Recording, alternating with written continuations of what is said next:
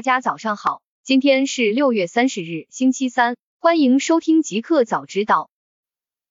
刚发生，滴滴将 IPO 发行价定为十四美元，位于发行区间价格上限。六月二十九日消息，滴滴 IPO 发行价已确定为十四美元 ADS，位于十三到十四美元的发行区间价格上限。据此前消息，自递交招股书以来，滴滴已获得十倍超额认购，即获得超过四百亿美元订单，提前超额完成原计划四十亿美元的物资目标，提前结束认购。滴滴此前更新招股书显示，滴滴预计将发行二点八八亿股 ADS，以十四美元的定价计算，滴滴将募资四十点三亿美元。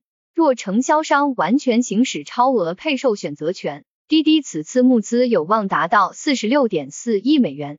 来源：新浪科技。大公司。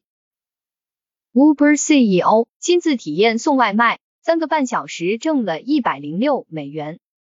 Uber 现任 CEO 达拉科斯罗萨西近日在推特上透露，上周末他在自家公司的 Uber Eats 外卖部门体验了外卖配送工作。科斯罗萨西称自己在三点五个小时里。完成了十次配送，赚了一百零六点七一美元的小费。这样算来，他的时薪约为三十美元。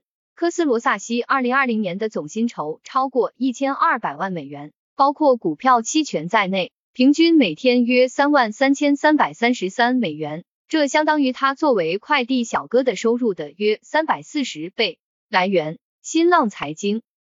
三星宣布三纳米芯片成功流片。规模化量产时间节点临近。六月二十九日晚间消息，据外媒报道，三星宣布三纳米制程技术已经正式流片。据介绍，三星的三纳米制程采用的是 GAA 架构，性能优于台积电的三纳米 FinFET 架构。报道称，三星在三纳米制程的流片进度是与新思科技合作完成的。目的在于加速为 GAA 架构的生产流程提供高度优化的参考方法。因为三星的三纳米制程采用不同于台积电或英特尔所采用的 FinFET 架构，而是采用 GAA 的结构，因此三星采用了新思科技的 Fusion Design Platform。来源：新浪科技。苏宁易购公告，正在筹划发行股份购买资产事项。苏宁易购公告称。正在筹划发行股份购买资产事项。本次拟购买的资产为深创投苏宁云鑫私募投资基金持有的项目公司股权，具体项目公司范围尚在商讨中。经申请，公司股票已于二零二一年六月二十三日开市起停牌，预计停牌时间不超过十个交易日。若公司未能在上述期限内召开董事会审议并披露交易方案。公司证券最晚将于二零二一年七月七日开市起复牌并终止筹划相关事项。六月二十二日，社交媒体上有传言称，苏宁员工目睹了阿里巴巴马云和张勇相继拜访苏宁总部，阿里将收购苏宁股份成其最大股东。对此，苏宁回复界面新闻称，针对这块不实谣言，苏宁已报警，将严肃追究造谣者的法律责任。请以公告为准。来源：界面新闻。雷军卸任天星银行董事会主席，小米集团副总裁林世伟接棒。香港虚拟银行天星银行官网发布公告称，小米集团副总裁兼首席财务官林世伟接替雷军，于二零二一年六月二十三日正式出任董事会主席。卸任董事会主席的雷军将持续专注小米集团业务发展及新产品开发。同时，在小米集团层面继续支持天星银行的发展。来源：财联社。互联网。中国汽车工业协会副秘书长施建华，新能源车已步入市场化阶段，今年销量有望突破二百万辆。近日，中汽协副秘书长施建华在接受采访时，对中国新能源汽车市场的未来走势做出了预判。在他看来，随着新能源汽车技术的进步、续航里程的提升等，消费者对于新能源汽车产品的接受程度越来越高，新能源车市已经进入了真正的市场化阶段。他表示，现在来看，今年国内新能源汽车年销量突破二百万辆是不成问题的，尤其是双碳目标的提出，将进一步优化发展新能源汽车的内外部环境。来源：证券时报。SpaceX 星际飞船八月进行轨道测试，用星链网络传输数据。据媒体报道。特斯拉 CEO 埃隆·马斯克旗下太空探索技术公司 SpaceX 已向美国联邦通信委员会提交申请，在航天器上安装其星链卫星互联网终端，以便在行程中展示新发射系统与地面之间的高速通信。此外，在星际飞船上运营星链的许可证将于八月一日开始生效，这意味着星际飞船的首次轨道测试已经推迟到八月份。来源：新浪科技。全球一半人口都拥有一部智能手机，二十七年才达成。据 Strategy Analytics 的最新研究表明，二零二一年六月，全球一半人口都拥有了一部智能手机。如今约有四十亿人使用智能手机。我们花了二十七年时间才达到这一历史性里程碑。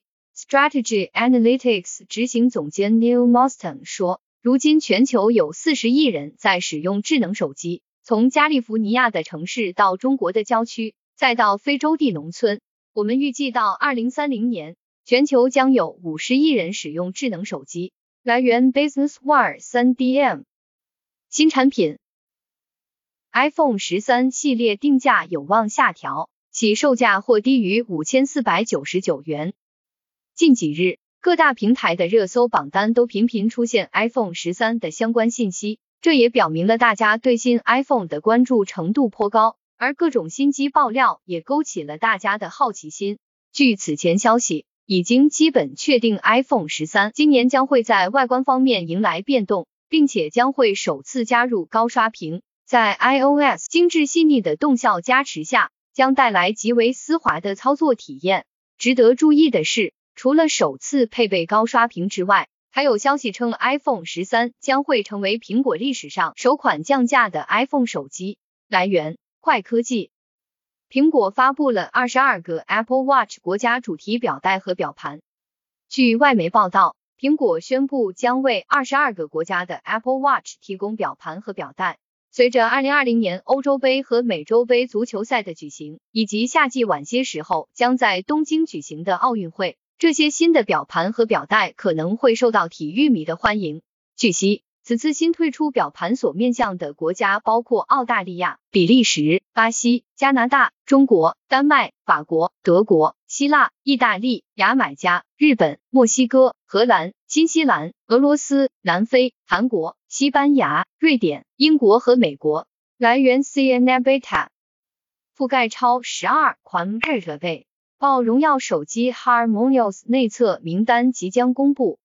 近日，Harmonious 官方宣布开启第三批内测招募计划，覆盖了荣耀旗下的十二款设备。新系统预计将于近日推送，具体包括荣耀三十系列、荣耀 V 三零系列、荣耀二十系列、荣耀 V 二零系列、荣耀 Magic 二。荣耀 Play 4 Pro 手机机型以及荣耀平板 V 六部分型号。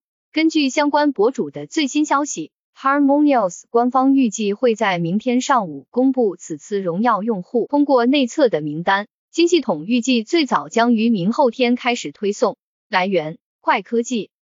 一个彩蛋：美国宇航局局长谈论外星生命，相信我们人类并不孤单。据媒体报道。美国国家航空航天局 NASA 局长比尔·尼尔森 （Bill Nelson） 在阅读了美国情报界最近关于不明飞行现象 UAP 的报告后表示：“我们人类并不是孤独的。”并补充道：“今年晚些时候，美国发射的新望远镜可能会发现更多可能存在智慧外星生命的行星。”报道称，美国政府已于上周五将有关 UAP 现象报告的非机密版本公之于众。这些文件证实了美国官方得知超过一百四十起 UAP 目击事件。一些美国议员担心这些物体可能被外国对手控制，可能对美国的国家安全构成威胁。尼尔森曾是一名宇航员，也曾担任佛罗里达州资深参议员。他在周一接受美国有线电视新闻网 CNN 采访时表示。他已经指示科学家对此研究解释，并向他汇报。来源：环球时报。